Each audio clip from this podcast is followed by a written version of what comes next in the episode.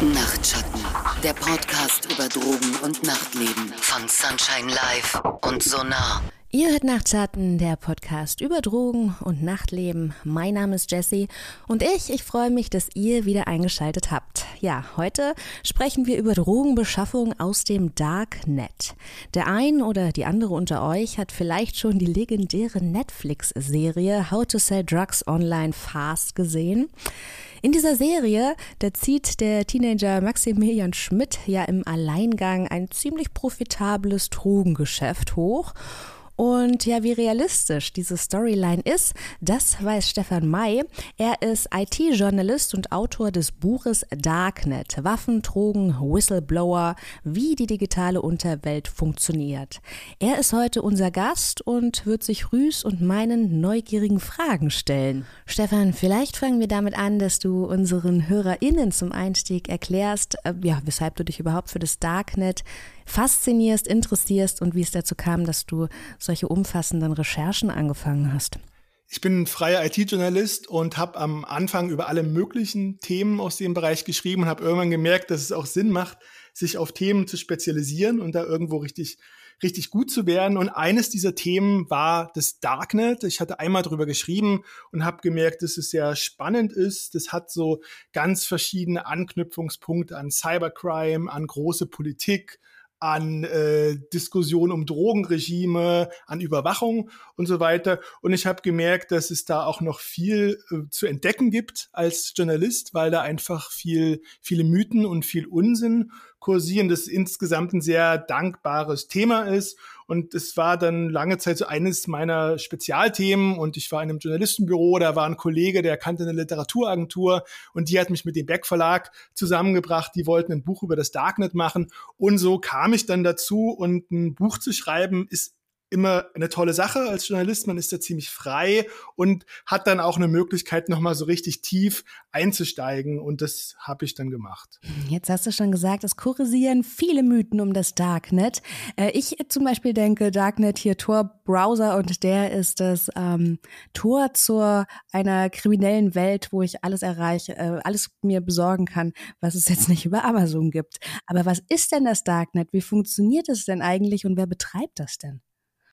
Das Darknet basiert auf einer Anonymisierungstechnologie namens Tor und die verschleiert sogenannte IP-Adressen. Das sind sowas wie digitale Postadressen. Und es gibt einen Browser auf Basis von Tor, mit dem kann man zum einen anonym ins normale Internet gehen.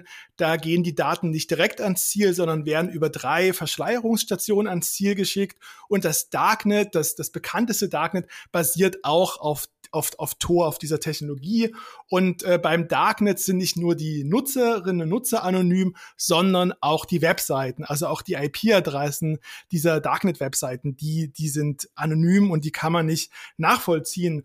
Und die Technologie, die ist ziemlich spannend. Das ist faktisch eine, eine Art Joint Venture, ein Gemeinschaftsprojekt zwischen der globalen digitalen Zivilgesellschaft und der US-Regierung. Also Tor basiert auf mehreren tausenden Verschleierungsstationen.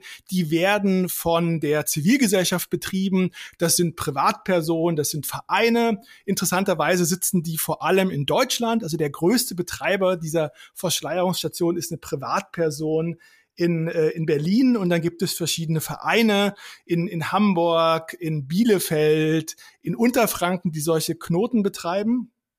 Also das ist die eine Seite, das ist die Infrastruktur und die andere Seite ist die Technologie. Und die Technologie, die wird von einer Organisation in den USA betrieben, das Tor Project. Das ist eine unabhängige Organisation, also formal zumindest, und die, deren Budget speist sich aber überwiegend aus Fördertöpfen der US-Regierung. Also das, die, der Anteil bewegt sich meistens so zwischen 50 und 70 Prozent. Das heißt tatsächlich, also die Finanzierung, das geschieht vor allem über, über US-amerikanische staatliche Fördermittel und die Infrastruktur, die kommt so aus der Hacker-Szene. Das ist eine sehr schräge Konstellation. Das sind nämlich normalerweise zwei Parteien, die sich nicht so wahnsinnig gut ausstehen können, weil die einen sind ganz großer Akteur von Überwachung und die anderen finden Überwachung eigentlich blöd. Ist denn illegal, ist denn legal, so ein Netzwerk zu betreiben?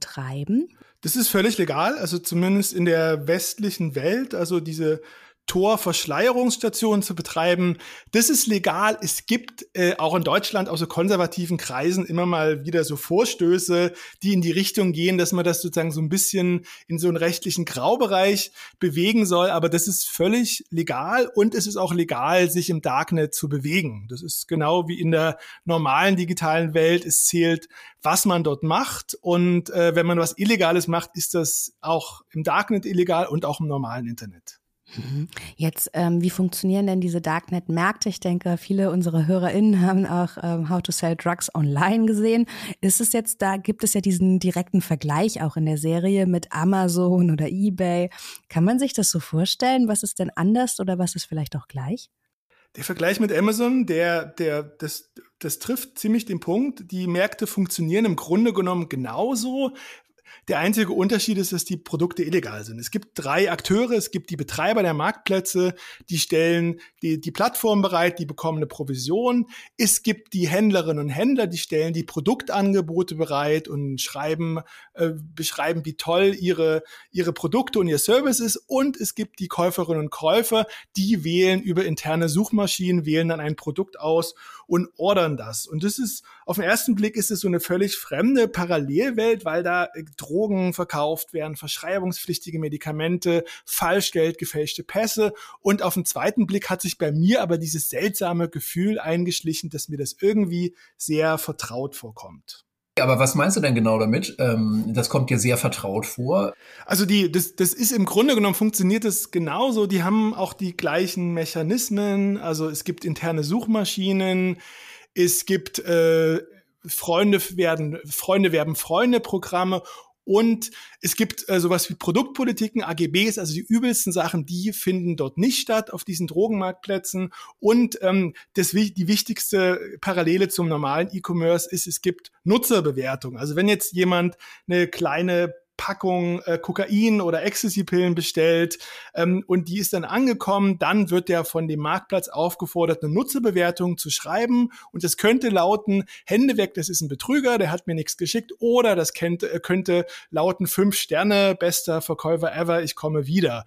Und diese und diese, diese Nutzerbewertung, das war im Grunde genommen das Killer-Feature von Amazon. Das hat Amazon so spannend gemacht. Und genauso ist es auch mit dem Darknet. Also das Darknet würde ohne diese Nutzerbewertung nicht funktionieren. Und diese Nutzerbewertungen sind auch der große Charme. Die ermöglichen ne nämlich, dass man im Umfeld komplette Anonymität trotzdem sowas wie Vertrauen herstellen kann. Die großen Händler, die im Geschäft bleiben wollen, die achten extrem darauf, ihre Käufer nicht über den Tisch zu ziehen, nicht zu verärgern. Wenn sie nämlich zu viele negative Bewertungen bekommen, dann ist es genauso wie auf Amazon, dann äh, ist quasi ihre Reputation futsch und sie müssen nochmal von vorne anfangen. Ähm, die große Frage für uns so ein bisschen, ja, so als äh, Drogen-Podcast, ähm, welchen Einfluss hat das denn so im Ganzen eigentlich, diese Entwicklung und Verbreitung des Darknets auf den Drogenhandel, auf die Drogenmärkte aus deiner Sicht gemacht? Ich würde sagen, das Darknet hat sozusagen die Digitalisierung des Drogenhandels eingeläutet. Also heute ist das Darknet nur ein Kanal unter mehreren. Also ähm, Drogen werden auch über Telegram-Gruppen gehandelt und vermutlich noch sehr viel mehr. Und Drogen werden auch über geschlossene Facebook-Gruppen gehandelt. Aber das, ähm, aber das Darknet hat quasi das erste Mal gezeigt, dass über digitale Kanäle auch Drogenhandel anders funktionieren kann, dass man sozusagen nicht mehr äh, sich sich ähm, einfach sich irgendwo hingehen muss, wo man wo man wo man einen Dealer trifft, sondern dass man einfach über per Klick kauft kaufen kann und über, über Kryptowährungen, also über anonyme Währungen kauft. Also ich glaube, das hat sozusagen, also die, das Darknet hat die Digitalisierung des Drogenhandels eingeläutet. Mhm. Das würde ich sagen. Also so eine revolutionäre Erneuerung schon, die heute vielleicht aber nicht mehr die gleiche Bedeutung hat. Ne? Und wenn man das jetzt kurz nochmal andersrum betrachtet, was denkst du denn, welche Bedeutung haben denn Drogen für das Darknet? Also welche, welcher Marktanteil, äh, was beobachtest du denn da so, den macht da so der Drogenhandel aus? Drogen haben meiner Meinung nach, also haben eine immense Bedeutung für das Darknet. Also das Darknet und diese Anonymisierungstechnologie Tor dahinter, also mit der man auch anonym ins normale Internet gehen kann, das war lange Zeit eine völlige Nischentechnologie, eine Nerd-Technologie, ist es auch jetzt übrigens noch. Und äh, man kann damit anonym und zensurfrei im Internet surfen, was vor allem im Ausland interessant ist. Es gibt im Darknet Postfächer für Whistleblower und das ist aber auch eine, eine sehr ähm, eine sehr spärlich verbreitete Kulturtechnik, äh, das Whistleblowing. Und äh, die, diese Drogenmarktplätze, die haben einfach die Darknet-Technologie auch jenseits von IT-Kreisen bekannt gemacht. Ich erzähle mal so, so eine Anekdote. Also es passiert mir, ist mir vor Corona öfters mal passiert, dass ich auf einer, auf einer Party war oder ich war auf einer Bar in Berlin, habe erzählt, womit ich mich so beschäftige und dann sind mir, es kamen Leute mit leuchtenden Augen zu mir und haben mir von ihren Erzählungen mit äh, Drogenkauf im Darknet erzählt. Und das waren oft Leute, die sich überhaupt nicht so für Themen wie Überwachung oder IT interessiert haben und die sich aber trotzdem total detailliert mit dieser Technologie, mit Darknet-Technologie, wie kann man sich da anonym bewegen, beschäftigt haben. Und ich glaube, dass tatsächlich das Darknet, äh, ich glaube tatsächlich die Drogenmärkte im Darknet, die haben das Darknet einfach ein kleines bisschen mehr in den Mainstream gebracht. Und ohne Drogenmarktplätze wäre das Darknet eine völlige Nischentechnologie, die wirklich niemand kennen würde. Jetzt ähm, hast du eben gerade schon gesagt, die Strukturen haben sich verändert. Ist es so oder würdest du, denkst du, dass Drogenkartelle sich das Darknet vielleicht eher zu Nutzen gemacht haben? Mein Eindruck ist, dass die Drogenmarktplätze, dass die äh, erst so die letzte Stufe der Wertschöpfungskette des Drogenhandels quasi verändert haben. Sag mal, Stefan, siehst du das Darknet mitverantwortlich dafür, dass insgesamt ja mehr illegale äh, Substanzen konsumiert werden und dass vielleicht auch Minderjährige einfacher an Substanzen kommen als früher? Auf jeden Fall. Also das, der Vertriebskanal Darknet, der hat gesellschaftliche Chancen, über die wir bestimmt noch reden. Aber er hat natürlich auch das Risiko, dass es für für Kinder, Jugendliche oder auch psychisch labile Menschen sehr viel leichter ist, an Drogen aller Arten, aller Mengen zu kommen. Und das war, vorher gab es einfach gewisse soziale Schwellen. Also wenn jetzt irgendwie ein Zwölfjähriger, wenn er in den Park gegangen ist, hätte es durchaus sein können, dass er einfach von den Dealern vertrieben werden, weil die sich sagen, wir verkaufen nicht, wir verkaufen nicht an Kindern. Und ähm, im Darknet ist es sehr viel leichter, da ranzukommen. Die müssen so, müssen nur diese Technologie verstehen und dann sind ihnen eigentlich keine Grenzen gesetzt. Ich finde, mir ist äh, Telegram gerade bewusster. Findest du, dass das Darknet immer noch denselben Stellenwert hat, beziehungsweise von wann bis wann hat es so einen großen Stellenwert gespielt bei diesem Wandel? Also mit dem Darknet als Drogenverkaufsplattform ging es so 2011 vorsichtig los. Da, da ging Silk, Silk Road online, der erste große Drogenmarktplatz und der wurde zwei Jahre später von der Polizei lahmgelegt. Und ich, also mein Eindruck, sozusagen diese Mainstreamisierung, die begann dann. Also der Marktplatz wurde lahmgelegt und dann kam es zu so einer kleinen Blüte. Dann sind nämlich alle, sind nämlich ganz viele Marktplätze entstanden.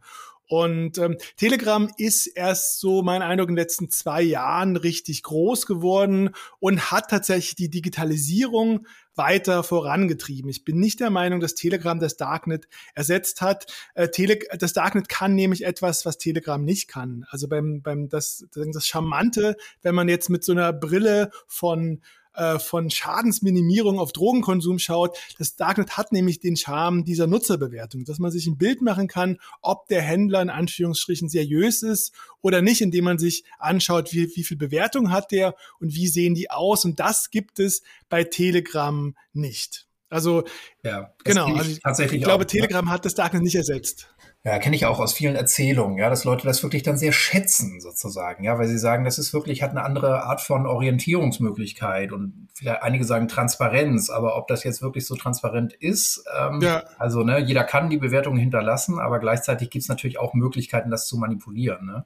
Ähm, wie schätzt du das ein? Ja, aber das ist im Grunde genommen, das, das das ist im Grunde genommen das gleiche Problem wie bei Amazon. Also bei Amazon ist es auch so, wenn sich jemand ein Verkaufsprofil anlegt, wird der vermutlich äh, seine Kugelschreiber oder was er verkauft auch erst zehnmal selber kaufen und sich selber Bewertungen verpassen. Das ist im Darknet auch so. Und das Interessante ist aber, die Betreiber der Marktplätze und die Händler, das sind getrennte Parteien. Und die Betreiber, die haben ein Interesse daran, in Anführungsstrichen, dass alles mit rechten Dingen zugeht. Also dass die, dass, dass die Käufer zufrieden sind. Und ähm, die, die Händler, die können ihre Bewertungen faken und selber erstellen, aber wenn sie dann ins Geschäft einsteigen und alle echten Käufe werden über den Tisch gezogen, dann können die nicht lange im Geschäft bleiben, weil, weil man dann auch immer die negativen, die, die Negativbewertungen sieht. Also das scheint tatsächlich sehr gut zu funktionieren. Und da gibt es auch Studien dazu, die zum Schluss gekommen sind, dass tatsächlich die, die Qualität und äh, höher ist und dass die Wahrscheinlichkeit an gefährliche Verunreinigungen zu gelangen, dass die im Darknet niedriger ist. Und das gibt es bei Telegram nicht in der Form. Ja. Nochmal auf eine, kurz auf eine ganz andere Ebene. Also, du hast jetzt schon mal so einen Big Player sozusagen mit Silk Road ähm, erwähnt. Ne? Ähm, die Verkäufer, die jetzt ähm, da äh, die Drogen eben weiter vertreiben, so, ähm, die treiben sich ja sozusagen auf diesen Plattformen rum, aber die müssen ja auch die Drogen irgendwo herkriegen. Ist nicht auf so einer übergeordneten Ebene, also der Großvertriebe, äh, sage ich mal, der großen Drogenkartelle, eigentlich die Situation so ein bisschen ähnlich geworden. Die verkaufen halt heute nur noch an andere Leute, ja, die das dann zum Teil auch übers Darknet verkaufen. Oder hat sich dadurch, also gibt es da Erkenntnisse drüber, hat sich das vielleicht auch ein bisschen verändert? Haben sich so die Drogenkartelle da auch anpassen oder darauf einstellen müssen? Also der Drogenvertriebskanal Darknet, das betrifft vor allem die letzte Stufe der Wertschöpfungskette, nämlich dass Drogen an einfach an Verbraucher verkauft werden. Es gibt auch Hinweise darauf, dass auch schon kleinere Dealer ihre Drogen im Darknet kaufen. Es gab eine österreichische Suchtforscherin, die hat mal die, die Umsätze von Alphabay, das war, ähm, das war damals der größte Drogenmarktplatz 2017 analysiert und die hat gesehen, dass es eine, dass es eine gewisse Zahl an Warenkörben gibt, also wo, wo Leute äh, Drogen im Wert von mehr als 1000 Dollar kaufen. Das war ein Hinweis darauf, dass da vermutlich auch kleine Dealer sich eindecken und das dann weiter verkaufen. Und mein Eindruck ist aber, dass also die Kartelle, die haben damit noch nichts zu tun. Die verkaufen nicht über das Darknet, sondern die verkaufen noch über ihre ganz klassischen Kanäle. Ich fände das übrigens ziemlich spannend, wenn der Vertriebskanal Darknet in der Wertschöpfungskette weiter nach oben wandert. Also wenn vielleicht irgendwann, sagen wir mal, ein Kokainproduzent in Kolumbien seine Waren per Drohne an einen, äh, an, an einen Dealer in Berlin schickt, dann würden nämlich ganz große Teile des Elends, was mit, äh, also was mit illegalen Drogen einhergeht, eventuell auch wegfallen, weil ganz viele Teile des Elends haben einfach mit dem Transport zu tun. Und ähm, dann äh, würden einfach ganz viele kriminelle Strukturen im Grunde genommen überflüssig werden. Und das ist aber meines Wissens nach noch nicht der Fall.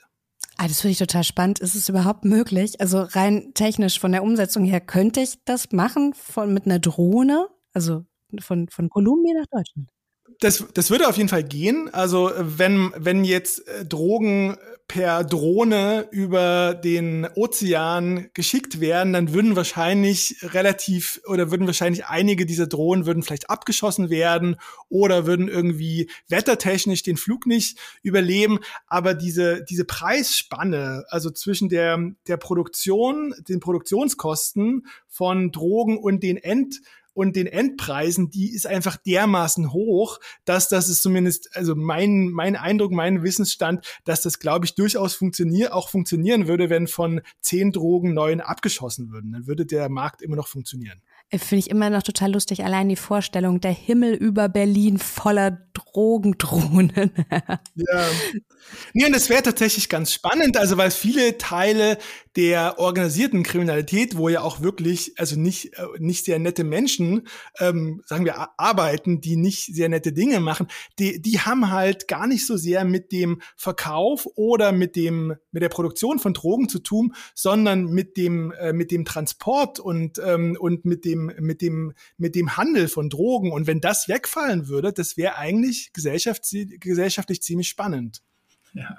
Okay, genau. Also äh, im Moment ist es ja auch so jetzt, man weiß das aus Südamerika, es gibt diese U-Boote, ne, ähm, die an Spaniens Küsten zum Beispiel öfter auftauchen, ja, aber das sind dann ja auch nur einzelne U-Boote wahrscheinlich, die geschnappt werden und es sind etliche im Jahr unterwegs, ne, und das ist immer so eine Kosten-Nutzen-Relation dann wahrscheinlich für die Kartelle. Ja, Okay, ganz spannend. Ähm, also ganz praktische Ebene noch mal ganz kurz. Ähm, die meisten Leute, die das jetzt bestellen, die lassen sich das wahrscheinlich vorher äh, nach wie vor so an ihre Privatadresse nach Hause schicken. Aber ist das nicht auch ein großes Risiko?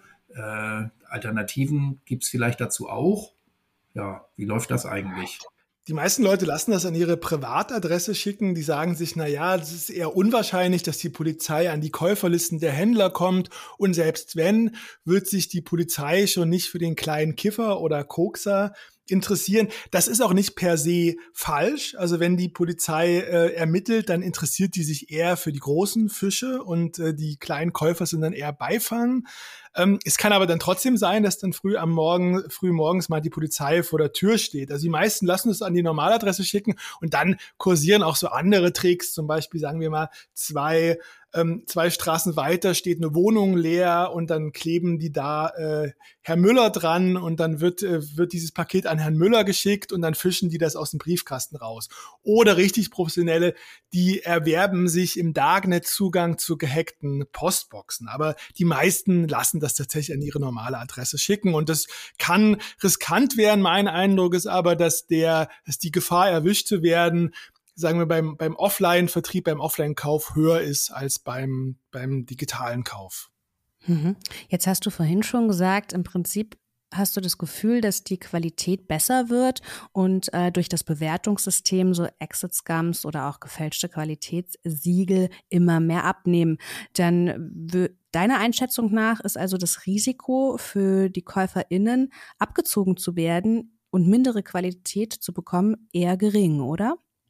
Das Interessante ist, durch das Darknet ist tatsächlich sowas wie ein, ein Markt entstanden, ein transparenter Markt. Also vorher kannte man einen Dealer und dann war man mehr oder weniger darauf angewiesen, was der für Substanzen hat und was, wie die Qualität ist. Und im Darknet kann man sich, wenn man eine bestimmte Substanz kaufen will, kann man sich 20, 30, 40 verschiedene Angebote anschauen und kann sich selbst versuchen, ein Bild zu machen, äh, ob die jetzt seriös sind oder nicht. Und das setzt eine gewisse Medienkompetenz voraus. Also es gibt immer die Gefahr, dass das Gegenüber ein Betrüger ist.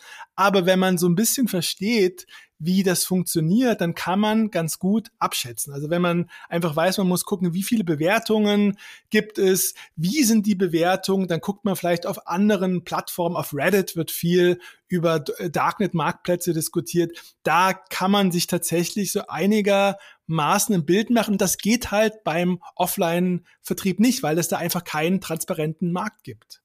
Hm. Trotzdem ist, äh, sind die Exoscams ja ein Thema. Kannst du den Begriff kurz erklären und wie oft sowas vorkommt? Weil ich kann mir schon vorstellen, weißt du, ist ja auch ein Geschäftsmodell. Ich mache einfach so einen Shop auf, finde dann ein paar Opfer, die mir ein paar hundert Euro überweisen, aber am Ende macht es dann auch ein paar tausend aus. mache ich halt nächste Woche einen neuen Shop auf. Also ist es nicht so einfach oder? Exit, Exit Scam ist tatsächlich ein großes Problem. Exit Scam bedeutet also Betreiber von Marktplätzen, die machen sich irgendwann aus dem Staub mit den geparkten Bitcoins. Also meistens ist es so, dass man als Käufer schickt man die Gelder nicht direkt zu den Händlern, sondern es gibt so eine Art Treuhandkonto bei dem Marktplatzbetreiber und wenn dann der Käufer dem Marktplatz sagt, ich habe das Zeug bekommen, dann leitet der äh, der Marktplatz es an den Verkäufer weiter. Das heißt, da sind halt einfach Gelder geparkt und das kommt tatsächlich immer mal wieder vor. Das äh, ist eine realistische Gefahr und das weiß, glaube ich, auch jeder. Das ist immer sehr ärgerlich und äh, dann, das hat aber bis jetzt noch nicht dazu geführt, dass das Vertrauen in Darknet-Marktplätze dermaßen gesunken ist, dass da niemand mehr kauft. Hm. Wie sieht es denn mit der Verfolgung durch die Polizei aus? Weil ich meine, diese, ähm, diese Netflix-Serie How to Sell Drug Online ist ja mittlerweile ähm, legendär, wo der junge Maximilian Schmidt ne, unter Shiny Flakes irgendwie wirklich hunderte von Kilos über das Darknet verkauft hat, so sein erstes richtiges Online-Business äh, aufgebaut hat, dafür auch viereinhalb Jahre gesessen hat. Ähm, ist das Risiko für VerkäuferInnen hoch, dort geschnappt zu werden? Die Netflix-Serie, die war ähm, ganz informativ, weil sie viele Sachen sehr gut beschrieben hat. Sie war insofern inakkurat, weil Shiny Flakes, der hatte seine Substanzen überwiegend über das normale Internet verkauft. Er hatte auch einen Darknet-Shop, aber der größte Teil lief über das normale Internet. Da gibt es auch Möglichkeiten, anonym äh, Seiten zu betreiben. Und ähm, was aber auf jeden Fall akkurat ist, es ist einfach so, jeder größere Händler und jeder, jeder größere Betreiber von Marktplätzen, der landet mit sehr hoher Wahrscheinlichkeit irgendwann im Gefängnis. Und die Polizei hat es deutlich schwerer, im Darknet zu ermitteln. Und was sie aber einfach macht, sie setzt verdeckte Ermittler ein, die kaufen Drogen oder sie kaufen auch Waffen oder Falschgeld und die hoffen, dass irgendwelche Fehler passieren und die Fehler passieren immer. Also wenn man was Illegales macht, kann man, sagen wir mal, vielleicht 100 Fehler machen. Wenn man richtig gut ist, macht man 98 Fehler nicht, aber zwei von denen passieren immer. Und so war es auch bei Shiny Flakes.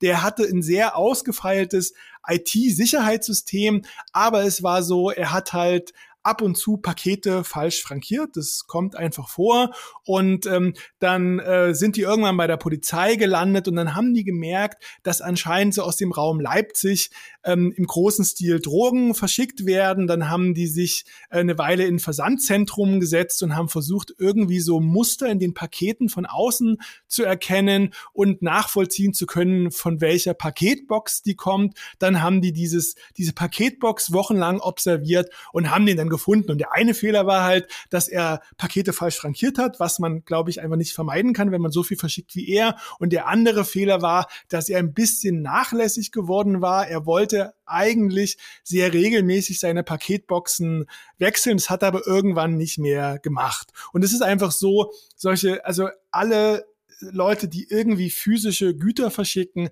die machen mal irgendwie Fehler und da kommt die Polizei in der Regel sehr gut zum Zug. Also wenn irgendwas verschickt wird, dann hat die Polizei eigentlich ganz gute Karten an Leute zu kommen. Das ist anders, wenn wenn digitale Sachen verschickt werden, also vor allem bei diesen schrecklichen Missbrauchsforen im Darknet, da ist es sehr viel schwieriger. Aber da, äh, da ähm, Paketboxen und da echte Briefe im Spiel sind, kommt die Polizei meist ganz gut voran.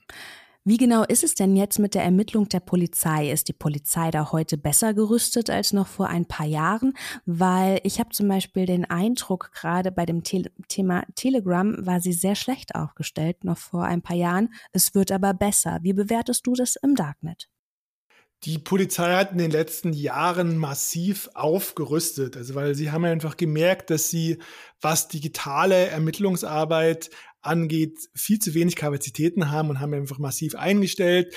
Das äh, BKA hat eine sehr große Abteilung, die da sehr rege ist und auch Landeskriminalämter haben sehr fitte Leute und teilweise auch ähm, lokale Polizeibehörden haben Leute, die sich mit dieser Technologie auskennen. Das heißt, in der Regel können die schon, verstehen die schon sehr gut, wie das funktioniert und können da auch sehr gut ermitteln. Äh, mein Eindruck ist aber, dass jetzt ähm, bei diesen Teams, die sich mit digitalen Ver äh, Verbrechen be begeben, da haben Drogen jetzt einfach keine Priorität. Also das sagen ja auch Polizisten, wenn man mit denen redet. Also dass da jetzt Leute ihr, ihre, ihre Pillen oder ihr Gras im, im Darknet kaufen, das finden die einfach jetzt nicht so wahnsinnig schlimm im Vergleich damit, dass da Missbrauchsbilder gehandelt werden. Also das ist ähm, ähm, genau.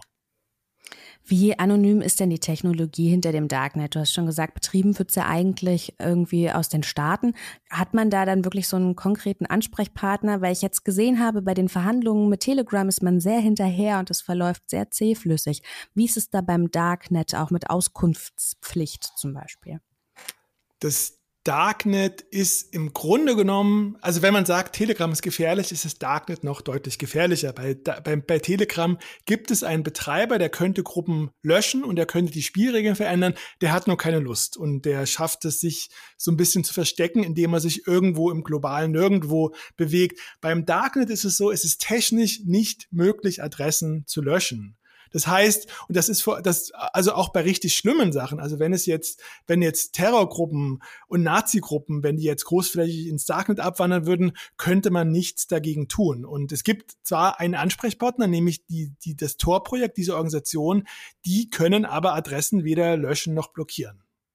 Und äh, der große Unterschied ist, Telegram ist einfach sehr viel niedrigschwelliger. Also meiner Meinung nach ist es relativ leicht, ins Darknet zu kommen, aber für viele Menschen ist der ist die Schwelle einfach noch sehr viel höher. Und bei Telegram muss man einfach diese App starten und kommt da sehr, sehr schnell auf äh, Drogengruppen in der Nähe. Hm, man benutzt es sowieso schon im Alltag, ne? Dadurch, dass man es sowieso schon im Alltag ja, ja, genau. benutzt, ähm, ja, es gibt gar keine Schwelle, ne? Dann fügt man sich einfach mal zu so Gruppen dazu. Genau, ich muss auch sagen, also mein, mein, mein Bild vom Darknet hat sich auch ein bisschen gewandelt, seitdem ich mich mehr mit Telegram beschäftigt habe. Ich war immer der Meinung, eigentlich braucht es sowas wie das Darknet, einen Ort, an dem der Staat völlig draußen ist und nicht regulieren kann. Und ich hatte die Vorstellung, irgendwie könnte es da ja eine Selbstregulierung geben.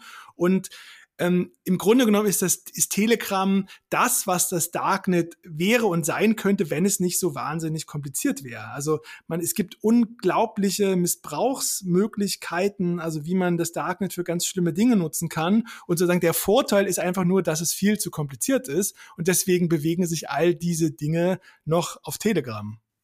Hm. Da können wir gerade noch mal sagen, was brauche ich denn noch außer einem Tor-Browser? Wo kriege ich denn die ganzen Adressen her und so? Also man, man geht mit dem Tor-Browser ins Darknet, den kann man sich runterladen unter der Adresse torproject.org. Das ist ein modifizierter Firefox und den zu nutzen ist weder illegal noch gefährlich.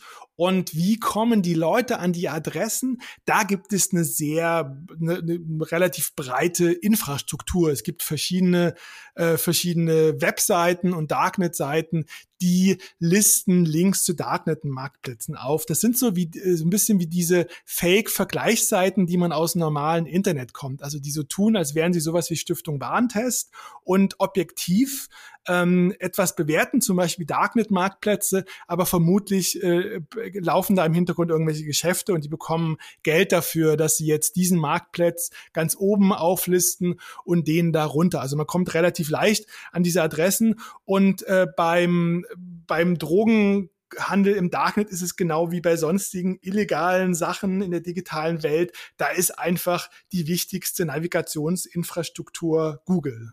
Also ich meine, man die die meisten Touren beginnen bei Google und da kommt man meistens relativ schnell kommt man da, wo man hin will. Ach so, und dann braucht man natürlich noch Krypt und dann braucht man noch Kryptowährungen. Also das ist auch, das ist tatsächlich auch eine Schwelle. Das ist für viele, also ich finde es auch nicht so wahnsinnig kompliziert, aber für viele Leute ist es einfach dermaßen komplex, eine Kryptowährung zu nutzen, dass die das nie machen würden. Also klassischerweise hat man Bitcoin genutzt, das war die erste Kryptowährung. Man hat irgendwann gemerkt, dass man den Bitcoin doch ganz gut knacken kann. Das kann auch die deutsche Polizei mit forensischen Tools und deswegen werden mittlerweile auch andere verwandte Kryptowährungen verwendet. Also das ist neben dem Tor-Browser noch der zweite technologische Baustein. Ja.